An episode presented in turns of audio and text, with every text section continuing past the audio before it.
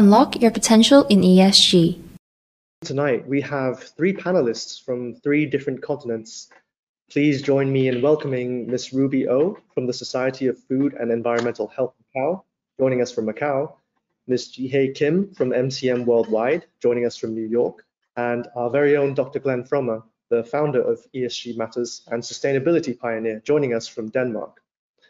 So in the upcoming hour, the panelists will share a bit about their career journeys and their passions in sustainability and ESG, hosted by Dr. Glenn Frommer. Now, without further ado, I will pass it over to our speakers. Glenn, um, over to you. Thank you, Philbert, and welcome to Ruby and Jeehae for our session today. Today, we're going to talk more about careers and paths in sustainability. Sustainability, from my perspective, is a fairly new profession. And what I would like to ask Ruby and Jeehae is briefly to talk a little bit about their background, their job, and what led them into their pathway into sustainability. Just let me give a very short synopsis because I didn't start out in sustainability. I'm, I wanted to be an astronaut. So I studied rocket science, which is of course a perfect way to get into sustainability. From sustainability, my background has been in noise and vibration and in, in all in the in the different areas. So Ruby, over to you. Tell us a little bit about your uh-huh. background and what took you into sustainability. Sure. Um, it's my pleasure to to share my kind of career journey. Um, totally agree with you, um, Dr. Glenn. Uh, sustainability is a new career. Um, actually, I have I have to say I have a rough career uh, journey so far. Uh, why I would say so is that um, I have been dealing with food safety quality, and now sustainability, where um, it's something that intangible and it's difficult to measure doing the right things actually. So in my whole career uh, journey for the past um, 12 years, I have been in the food safety and quality management industry for airline catering, um, hospitality, and food manufacture. So um, there oftentimes I have to prove to the management that doing right thing actually will benefit to the society the, and the company. So uh, before that, I have spent almost a decade in Vancouver where I studied food science.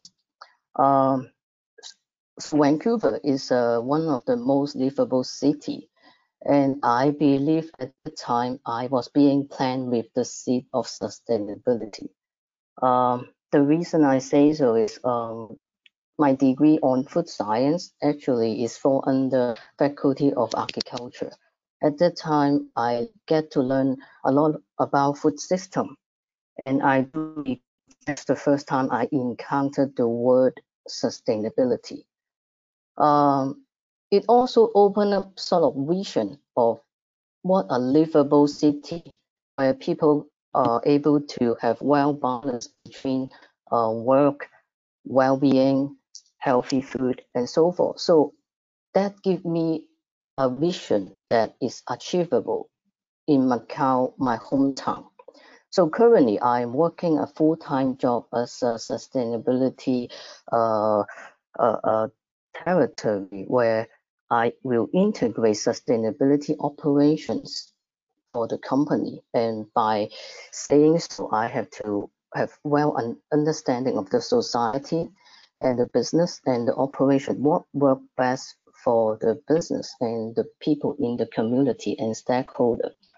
So um, I think that's about um, kind of the brief introduction of myself and pass it over to you, Jeehae. Thanks, Ruby. Uh, hi, my name is Jeehae. I'm half Korean, half Canadian. I'm leading digital e-commerce and sustainability at MCM today.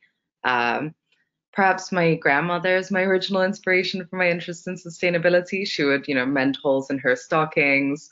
She'd always be talking about not wasting food or energy. And I really never thought this could be a career. Um, like, you know, Dr. Glenn and Ruby, I also didn't study sustainability for my undergraduate. And it was only after we'd launched e-commerce at MCM that my boss and mentor Keen encouraged me to pursue this, saying that if we built the e-commerce business from nothing at MCM, then we could also do the same for sustainability. So it was really about looking and seeing the gap and seeing the opportunity and realizing that you know we too could be a sustainable brand. So to begin with, we really had to define what sustainability meant for us as a brand and also change the perception in the company that sustainability was always more expensive or more costly, therefore something that we couldn't do. And you know, on a personal level, by training, I'm a marketer and a strategist. So I really knew I had a lot to learn. So I met Ruby on the Stanford Strategies for Sustainability course, where you know we connected immediately and realized that we had a big mission to fulfill in our respective organizations. And then preparing for two years, we launched our first sustainable product category in January 2020, and that really kind of opened the floodgates for more initiatives at MCM to become carbon neutral, introduce more sustainable materials and upcycle products and so on. So it's a pleasure to be here. Thank you so much. Great, thank you. Could you, um, maybe, it's interesting that the, the two of you met at a Stanford program that connects us both. I was Yes. at Stanford back in the 70s. Um, it's changed a bit from, from then, I'm sure.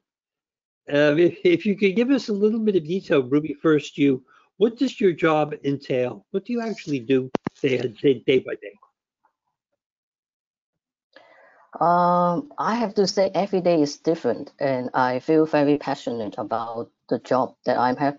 I mean, what can I ask for when people pay for me to do something that I like and is doing the good for my own city?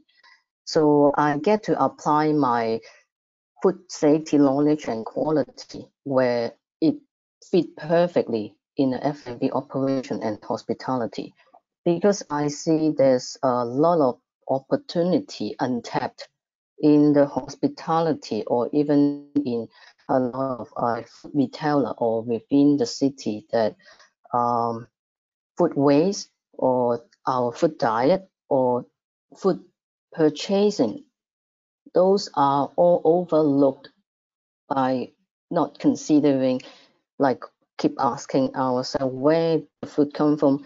Is it a right decision to purchase like all over the world where they are available uh, in our neighbor region which is more fresh and with like higher nut- nutrients usually it's a, a proportion between time and distance on on on the food so and we talk about food system and nobody will against that um, we don't want safe food or unhealthy or being prepared unethically. But in reality, what is the driver to make this um, best practice is basically my day-to-day job. And um, I see um, there's a I have a role to play, which is uh, bridging the gap between the society and my workplace. That's why last year I created my own um, NGO, which specialize on food um, safety and also environmental health that I can utilize also my personal life, my understanding of the city and my background at work and how to make the like maximum uh, effort and bring the good thing for the hometown and the community that we are living in or working in. So um, that's I think my my whole working career journey, food is always the media throughout this career path. So I, I feel like I'm really passionate about food when we talk about food. So from what packaging to use to how we and maximize the usage to how we handle the waste. So everything has a lot of angles and opportunity that we can improve as a citizen or as a employee at work or as a customer in a restaurant or at home. So I think uh, from educational standpoint or when I meet with my friend during my casual time, we have a lot of common talks on sustainability and I tend to put food as the centerpiece. I bring up all this like background story and the reasoning and how they link into a more life form that closely related to them. Yeah. It sounds as if that a good portion of your job is spent as a mentor internally of Um, teaching I people do about, about quality. I do think so because we have to walk the talk and being a role model that I believe in what I am driving and what I'm trying to pursue. Um, there's a lot of commonality between food safety and sustainability. It's about creating the culture and at the same time I'm making behavior change of people. So my background from food safety actually it helped me to um, build my uh, EQ as well. That's why at the very beginning I say I have a kind of rough career path, even though doing food safety. Yeah, because people would think that it's inconvenient, it's um, not practical, and um, making them inefficient in a way for doing like uh, uh, preparing a food, but indeed there are certain best practice that they have to follow in order to minimize the risk so that you can ensure the food is safe and um, protecting the company reputation and so forth. So there are a huge responsibility for the behavior behind um, the people who executing that task. So I think it has a lot of similarity and value sharing between my background and till now with the sustainability career that I um, fully engage as a full-time job. Jeehae, you mentioned that your job splits between e-commerce and sustainability. How does that work on a kind of day-to-day basis for you? And what does that mean for you? What, what exactly is your job? Great question. Uh, so I I oversee the team that runs the e-commerce business, and that has been my core. Um, adding sustainability, it was kind of carving out like you know at the beginning 10% of my time, 20% of my time, and then now it's kind of a 50-50 split um, in terms of the time I spend on sustainability and e-commerce. But I think going back to what Ruby had said I think it's very much about creating that culture and the mindset in the organization. So 30% of what I do in sustainability is education. So educating our internal stakeholders in terms of, you know, what is happening in the field of sustainability, what we can do as a brand, convincing them that we can do it as a brand, I think is also a big hurdle to get over. Um, and then 20% is probably on strategy in terms of what we should do because our key wholesale partners like Selfridges have released, they have a project called Project Earth, where they've released guidelines for their brands to actually comply to by 2025 and certain milestones.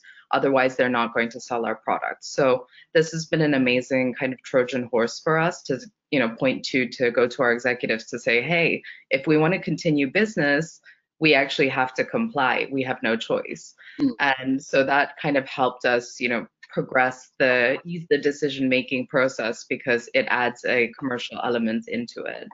Um, I think it, uh, kind of again like going off what Ruby said, every day is different.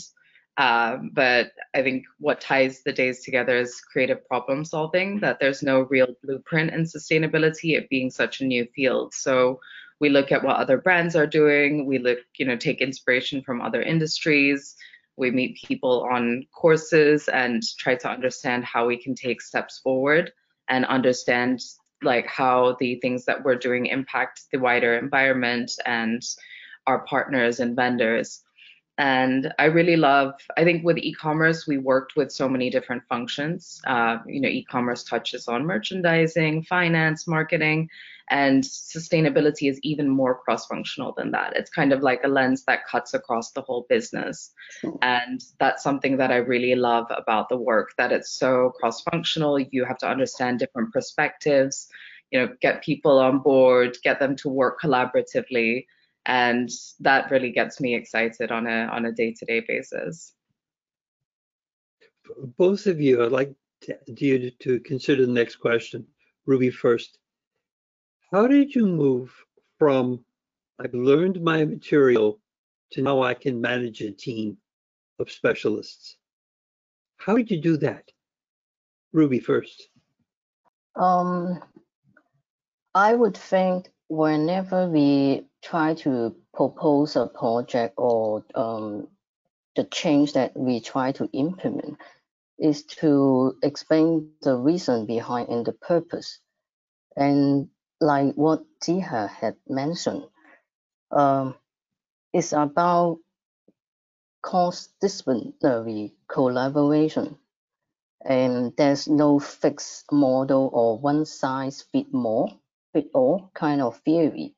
So the more stakeholder that we bring to the table, the better and the, the, the problem solving skills that I would think, although it seems like usually it's longer because we will digest things um, into smaller pieces and taking up different people's perspective and respect their area of specialty because I think a lot of existing issue with sustainability is with the unintended consequence that um, when we watch things or we thought this is the way it's supposed to be, and we lack out certain stakeholder out of the discussions. So, um, so I think sustainability topic itself is not competitive.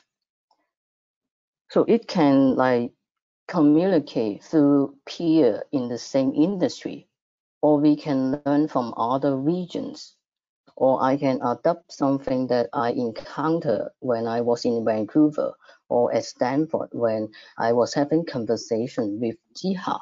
So actually, all this great insight and idea are backing me up during all this kind of conversations. So at the end of the day, it's not about winning of the conversation. It's collaborative with a group of people that we think this work best for the organization or the community with the existing resources and the known situations and how it improve from the current stage to the next stage. So I think it's a continuous journey that is about advancing and addressing the negative impact to environment and society that we tend to get in the past. So as long as we bring all this back in and being very clear about it's not about like winning or, or purely for profit or, or PR or marketing, but it's for the society, stakeholder in a long-term journey for the good of the company, for the good of the community and the employee. So I think as long as we have that objective aligned, there would be good outcome otherwise, yeah. Jeehae, same question. How do you go from a state where you're learning about a subject and developing skills to managing a team? Um, I think firstly, it was about hiring people or hiring a person much smarter and much more expert than I am. Uh, we brought on Karina in our team in 20 end of 2018, I want to say, and she had. It was difficult actually, and this uh, I'm going to touch on this on the question where we talk about hiring sustainability experts. Like it was difficult to find someone with the depth of fashion expertise and also the depth of sustainability expertise. There still aren't that many people out there. So she had come to us with um, experience working across supermarkets, supply chains, and watches and jewelry supply chains. And we like that diversity of perspective. uh, but she's super smart and super passionate. So I think if if you're able to hire someone smarter than you. Uh, secondly, I think you know you don't really need sustainability in your job title to be a sustainability evangelist. Like I I see our function. We're we're the kind of evangelists of a mindset of decision making um, that you know in, in any work that we do we can influence other functions to try and make more sustainable decisions. And i think thirdly that kind of goes to respecting expertise of the functions that we're working with like the production guys or the sourcing guys or the supply chain guys are the experts in what they do so we're not there to tell them how to do their job we're there to respect them have a dialogue and say hey you know are there opportunities to make more sustainable decisions across the value chain of what you're doing today? Um, so yeah, it's it's been very collaborative. It's fun. It's challenging because it's all about soft power and soft influence and persuading people to shift their mindset and behavior rather than mm-hmm. You know being able to tell someone what to do. But I think that's definitely part of the fun and part of the challenge. Jeehae, could you tell the audience a little bit more about um, sustainability within fashion? Because I'm not sure whether everybody's quite aware of some of the issues that you deal with on a day-to-day basis. Sure. Um, yeah, I mean, I think it really varies by brand and what stage they're at and what their supply chain and what their product portfolio looks like. Uh, for us, we're primarily accessories. Um, in 2018, when we started kind of putting together a plan, we we ended up, you know, we couldn't even get time with our CEO for sustainability. So I'd hijacked our CEO's coffee break during a mm-hmm. strategy meeting to say, like, let me pitch you five minutes on what we could possibly do. Um, and I mean, honestly, I had no idea what to do. So I went and read sustainability reports by a few other companies in the fashion industry and outside the fashion industry and kind of got, got a sense of like, okay, these are some projects that we can start with. Um, and that was already pretty ambitious. So we, you know, we kind of got the green light and they were like, you can kind of move ahead.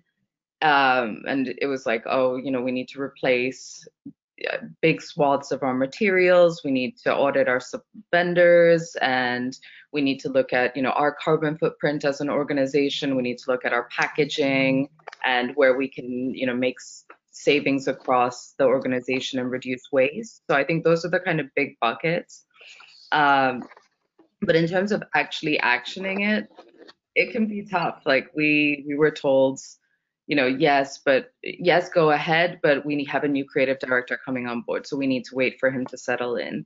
And we realized, you know, by that timeline, it would be 24 months before we got anything going. So that's kind of where we pivoted into launching a new product category. And we were like, let's create this project and do things as sustainably, uh, sustainably as possible and also show that we can be more cost effective, we can have higher margins and be more sustainable. And that way we can create a business case around sustainability. So that's something that we started, ended up starting with.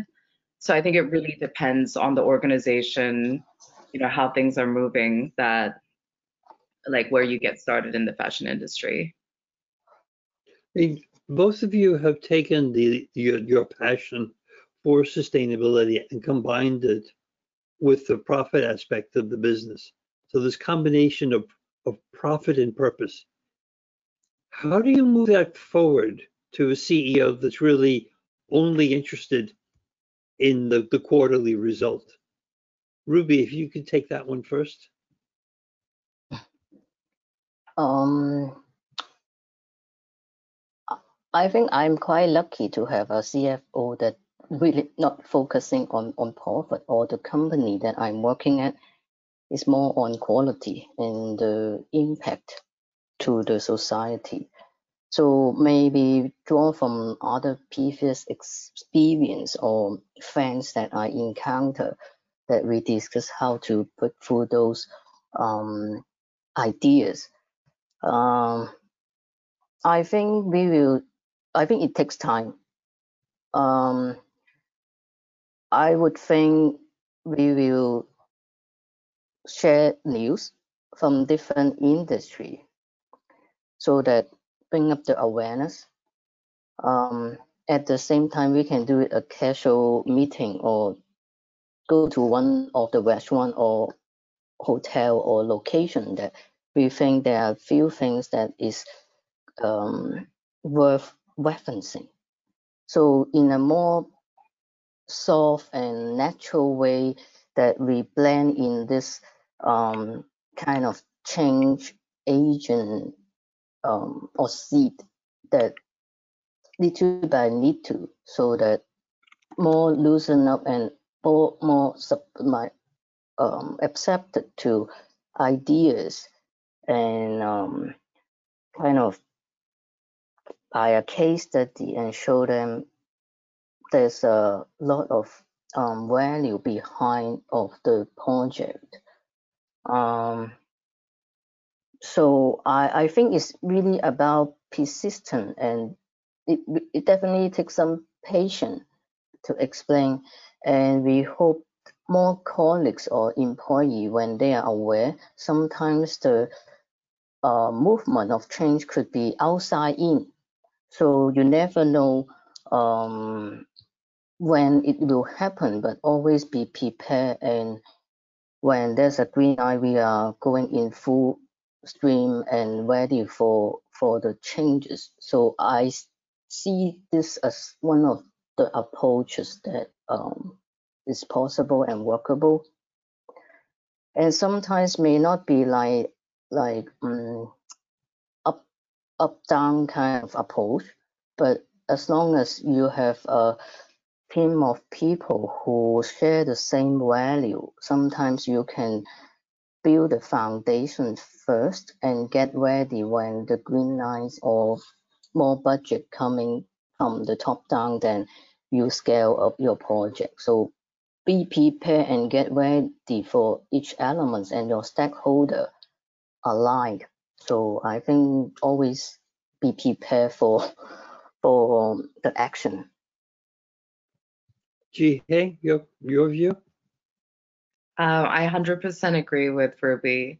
I think it, for us, it was, you know, we had to pivot starting this uh, sustainable product category because we couldn't get the green light on other initiatives. But that doesn't mean that we forgot about the other initiatives. They were still on the back burner. We were having conversations with partners like uh, South Pole Carbon for, you know, measuring our carbon footprint, Positive Luxury, the Positive Luxury conversation. We just officially signed our partnership with them, but that conversation was in the works for two years. And it was incredibly frustrating for our team because we were ready to go but we kept, you know, having delays. Oh, you know, we're not ready for that yet. Oh, the budget was cut for this. So, you know, life life happens, and I think it's important not to be deterred or lose faith.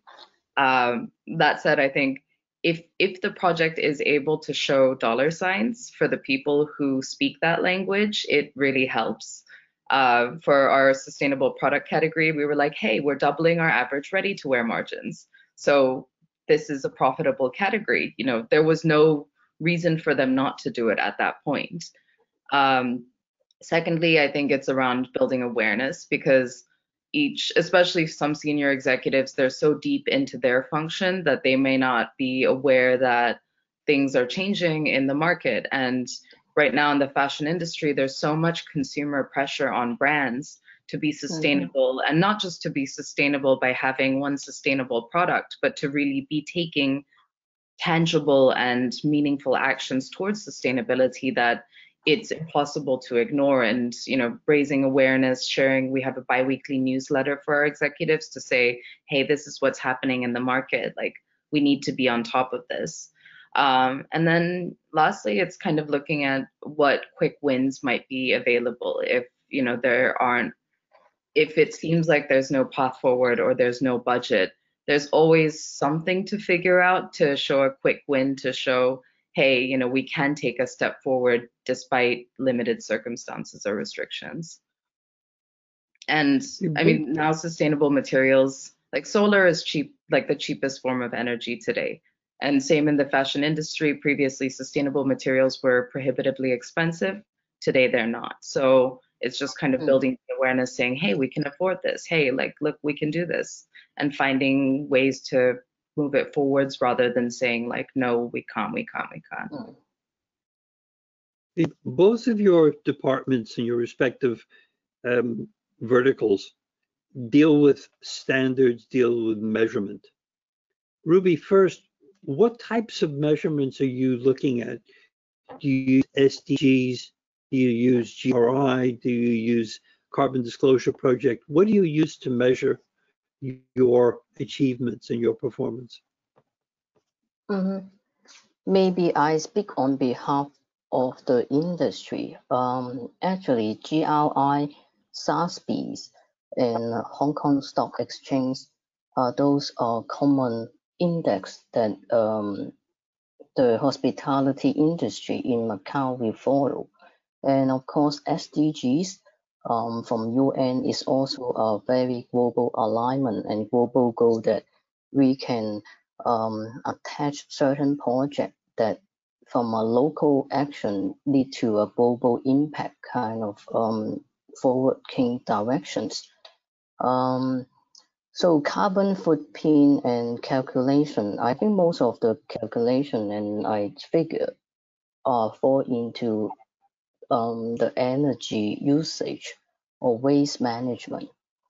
So um, reporting is one thing, but uh, my personal passion is to get people to understand the value behind of doing all this good ethical behavior, making it tangible just to reassure and recognize the good effort. Um, just like building a culture and um, planting the sustainability seed that your younger generation will be appreciate or um, change the way how they put, produce things or consume things. So my personal um, approach in my day-to-day jobs and my association is still dealing with a lot of intangible thing. So it does take quite a lot of time and um, sharing. But I do think and 100% agree with Jeehae. Don't lose faith. Um, just like my journey with food safety. When I first um, come back to Macao from Vancouver, I don't get much of the support and um, understanding on driving food safety in um, like Asian culture or like typical um, kitchen or restaurant setting because they think this kind of thing happens maybe in school or airline catering or manufacturing, not in a standalone restaurant. But as Macao move away and toward uh, international travel, like tourism city, a lot of um, operation have to be standardized and with a proper um, practice and follow certain system. So for the past decade, I see the overall um, acceptance of food safety or aiming for setting up system are there. So I see that as part of my um, uh, uh, background of driving sustainability moving onward. Jeehae, Yeah. what uh, what standards frameworks do do you use at MCM? Uh, so I mean, in there's in the fashion industry as a whole, there's like GRI reporting, um, and then Kering developed the environmental P&L, which I think is a best practice and some something that's a really excellent tool. That said, you know, we're definitely not there yet. We're working towards it. Internally, we work across the pillars of process, uh, product, people, and planet. Um, so that's kind of how we evaluate and structure our initiatives. Um, in terms of like actual measurement measurements, we've worked with South Pole Carbon since last year to measure our carbon footprint across our supply chain, including you know our vendors all the way to our offices, stores, you know, full end-to-end activity. And we are carbon neutral as of end of 2020, which is very exciting for us. And we're now looking at measures for reduction of our carbon footprint as well as the neutrality component. Um, and then we wanted to structure our measurement and our initiatives a bit better. So that's why we really partnered with Positive Luxury because we felt that they had a framework. Um, I think it depends on, for us, Positive Luxury made sense. There's always also the, the Higg Index from the Sustainable Apparel Coalition and various other measures within the industry. Um, for for us, the Higg didn't make as much sense because we're not as much an apparel-driven brand. So I think it really depends on your category mix, what makes sense for you as a brand. But there are tools out there um, that brands can comply to and blueprints that we can follow. The, the reason I wanted to touch on areas about measurement and standards is that both of you are approaching uh, an evolution within your sectors. For, the, for mm -hmm. younger people starting, should they be looking at getting degrees that build on these standards and frameworks, or they should be looking, or should they be looking to on-the-job training? Should they be looking to get that information from consultants? Where should they get that information from? Ruby, first you. Mm-hmm. Um, so, um, personally, I think um, like professional educations and uh, learning particular skill set are important. But I do think sustainability development or driving a company um, on sustainability journey, it require a lot of practical and operations background and understanding so that the integration of sustainability development into your operation is long lasting. And like our previous conversation, our job day to day um, have to interact with a lot of cross department or different NGO stakeholders, um, supplier. So without a strong understanding of your society or your industry, it's quite difficult and challenging to even ask people to make change. Um, so of course, we, we see there's a trend of more official and, and study and program on sustainability. But I do think those are like a supplement and specialized of area that you you want to um, uh, polish up and help your job. But in practical sense, I do think the youngsters should have their own specialty on um, a career, then you add on to the sustainability skill set so that it can make it in um, a wider scope and you can see through things that how to make changes. So having a degree alone on sustainability may not serve the purpose. That's from my personal um, perspective. That's excellent, Ruby. Jeehae? Yeah, I 100% agree with Ruby that Um, sustainability, the degree is really important and the skill set is critical to be able to, you know, take the right steps. But just having sustainability in the job title, sometimes uh, when I've been looking at roles personally, they some roles have been, you know, quite focused on measuring and reporting, or sometimes they're even like PR roles in the fashion industry where you just have to talk very positively about whatever sustainability initiatives may be uh-huh. going on. So there, that kind of frustrated me personally, and I, you know, I like driving business strategy, and I like thinking about how sustainability can transform our business model and how we can, you know, be creative to do better and building things. So I think there, as Ruby said, it's kind of having your functional expertise and layering on that sustainability mindset or lens because you know you can be a sustainable finance person logistics person you know a sustainable merchandising person. Like it doesn't matter what function you're working in it can really you know you can make a difference in any job. And going back to our stanford course there was um, there was this woman, Janet, who had, you know, worked in the financial services industry and had retired and she pivoted at, you know, a, like her age to a sustainable job working at the Chesapeake Bay Foundation. And there was another uh, lady from Chanel, and she was uh, she was a CFO, and she pivoted into sustainability. So I really think it can happen at any stage of the career. It can happen at the beginning, but it can also happen, you know, much later than you think it's possible. Um, and it's really just about building that passion and desire to make a difference.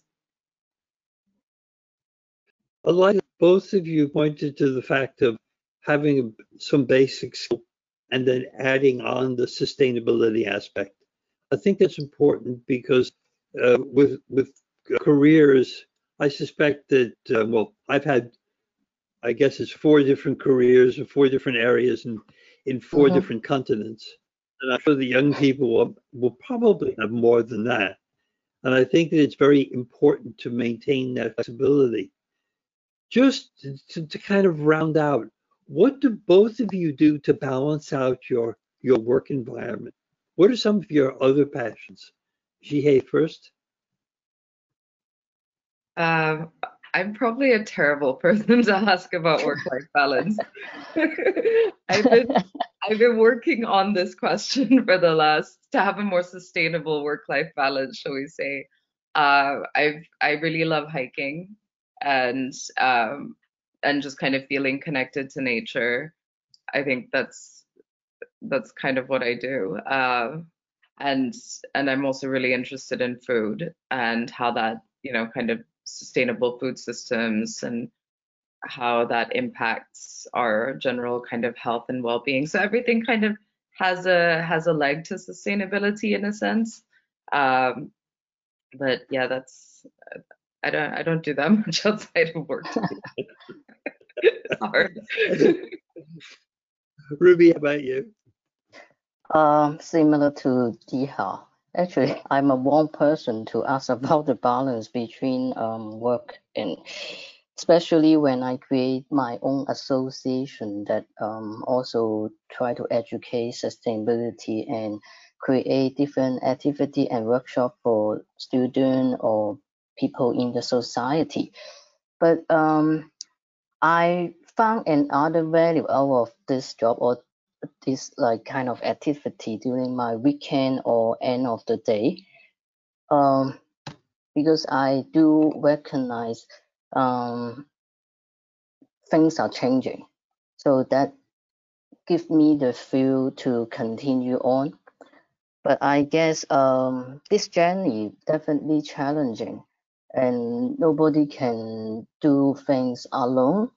So that's why I kind of working at the same time um, spending my personal time under my association trying to scale up certain project or um, getting people and especially youngster ready for their future jobs and the changing world that I wish someone have told me or I like can prepare myself better.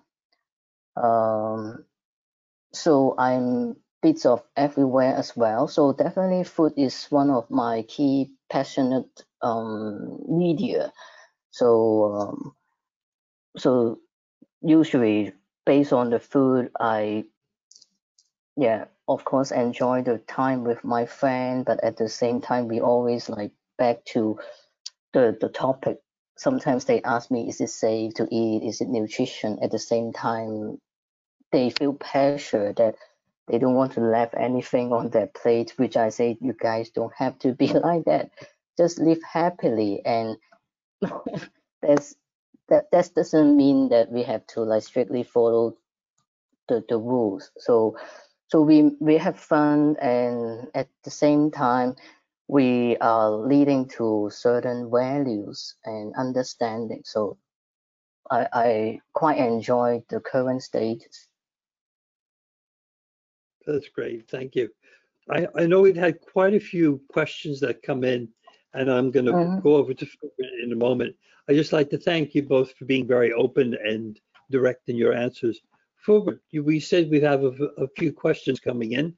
Perhaps we can address those. Yeah, um, first of all, I want to thank you for myself as well, because that was very insightful and uh, I makes me think about my my possible future as well.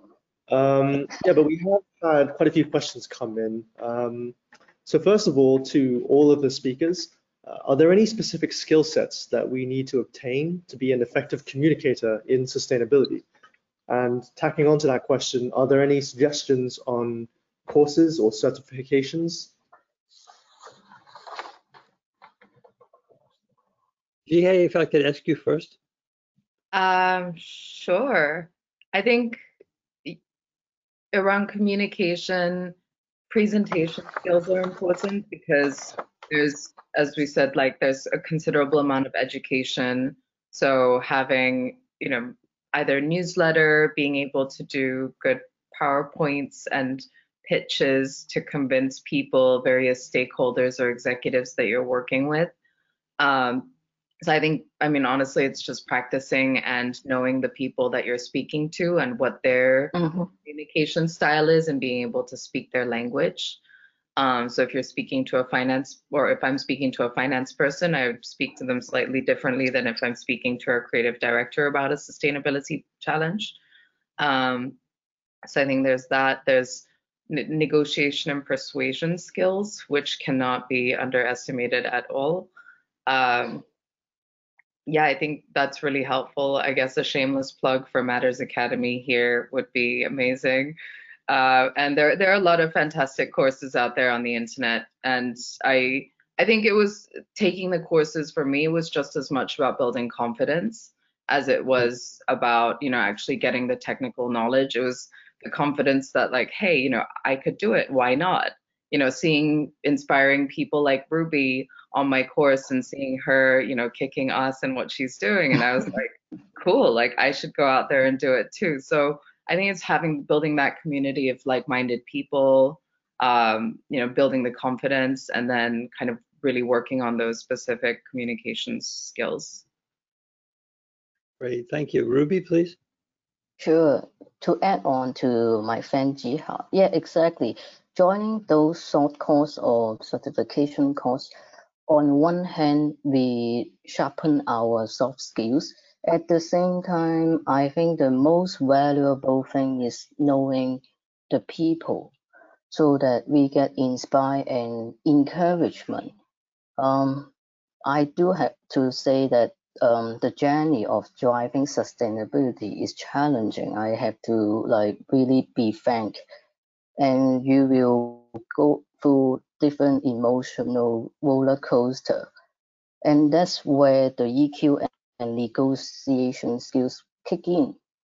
It's about oh why these people do not share the same understanding or different thinking. There's no right or wrong and no judgment. It's just about um, coming from different perspectives. Um, so for certain skills, I do think it's important, which include design thinking, um, circular economy kind of mindset that is so diverse and it apply to all sector and industry. Um, Mm. so um, of course, the e-platform from ESG Matter was one of the amazing setup that I will be part of and, and taking the, the soft skills and get connect with people. So I think reading magazine or article that you are interested in will also add extra value and insight or creativity that you want to drive to certain project or add in certain elements that will help out. So um, that's kind of um, suggestion that I Thank you. I will share. Yeah.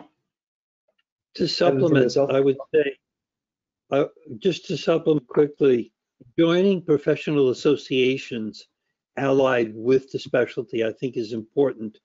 Mm-hmm. First, as a member, and then after that, as a regular member, because reducing the degree of separation getting more contacts, getting more experience and, and awareness of the issues. And, and just to build on Ruby's point about reading, reading books, move on from the magazines. I like a book.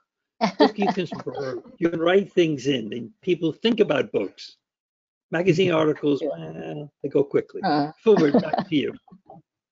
Yes, yeah, thank you all. Um, so actually, this one is specifically tacking on to Jeehae's um, uh, response to that. So one of the one of the participants asked, since fashion is usually considered not so much of an eco-friendly industry, is it harder to communicate your vision in sustainability? Um, maybe five or 10 years ago, yes, it was super difficult. Now there's so much customer pressure. It is, you know, you would have to be blind or living in a cave to not see that customers want sustainability and you know they they want more than just like an organic cotton t-shirt like they're really pushing looking at the credentials looking at the science behind it and wanting to know about that. So i think fashion is definitely an incredible wasteful incredibly wasteful industry. We have a long way to go but there's really been a sea change in the last couple years that i think it's now really about you know how do we do it rather than do we do it? And i think that's been the biggest difference Thank you so much. Um, and then we have a question to all three panelists. Uh, do you see any impacts, whether positive or negative, um, on sustainability as a result of the COVID-19 pandemic? Uh, first, maybe Ruby, I'll go with you first. Yeah, Sure. sorry, Glenn. Uh, I see a positive change. Um, it's sort of pause for the whole industry, and I think a lot of us are asking, we should have done this. We should have built a more resilient like model, or we should diversify our clientele, or we should have outsource or source certain product in a more diverse and sustainable manner, or spend more effort on developing local um, supplier so that we can have a better business protections um, to in, overcome any social or economic crisis. Um, so I overall I see positive changes because um, as mentioned, it paused the, the clock for everyone to think deeply whether profit is that important when people can't travel or the supply chain are seriously disrupted. Getting things from like all over the world, in fact, are more risky in terms of like cold chain food supply. So all this, I think everybody start thinking for the past few months what if we have done that then we should better off today so i think it was a very um the good side from covid i have to say is about pausing and rethink how we can be well prepared for any future um uncertainty Yeah, that's very well said, Okay. Ruby. Thank you. Um, and over to Jeehae. I mean, I think Ruby did a fantastic job. Uh, on our end, we had the budget cuts initially, so it was like, oh my God, we can only Mhm. deliver 20% of what we planned. Um, but as Ruby said, like COVID really gave an opportunity to think differently and, you know, opened up this possibility of how can we do things more efficiently or better. And there we kind of kept putting in, you know, and we can be more sustainable by doing this, and we can be more sustainable by doing this. So uh, one of the big things that came out of COVID was our upcycling project, which we've been trying to get off the ground for some time, but now it's turned into a regular program by you know using our waste materials more efficiently and applying circular economy principles. So we're really excited that COVID helped accelerate that, and we're hoping that you know that mindset continues into the future. I've seen the biggest impact on management and leadership. That Mm. people are actually taking seriously the impacts on the frontline people, bringing that in-house, improving the relationships. It's not checking up as much as it's checking in now with workers. Mhm. That I see positive. And I would suggest that um, participants take a look at the this week's Economist. There's a section on work that talks to a lot of these issues. Um, I know we're getting very close to the hour, so I would like to thank Ruby and Jeehae for their contributions. And Philbert, I'll turn over to you to uh, close out. Uh, I just want to thank all three of you again. Thank you for the fruitful conversation. And thank you all participants for joining. And we hope that everyone had a good time with us and learned a lot. So that's the end of today's panel discussion. But we are sure this will be just the start of your sustainability and ESG professional journey. And thank you again, Ruby, Glenn, and Jeehae. Thank you so much and have a good evening and morning, afternoon, wherever you are.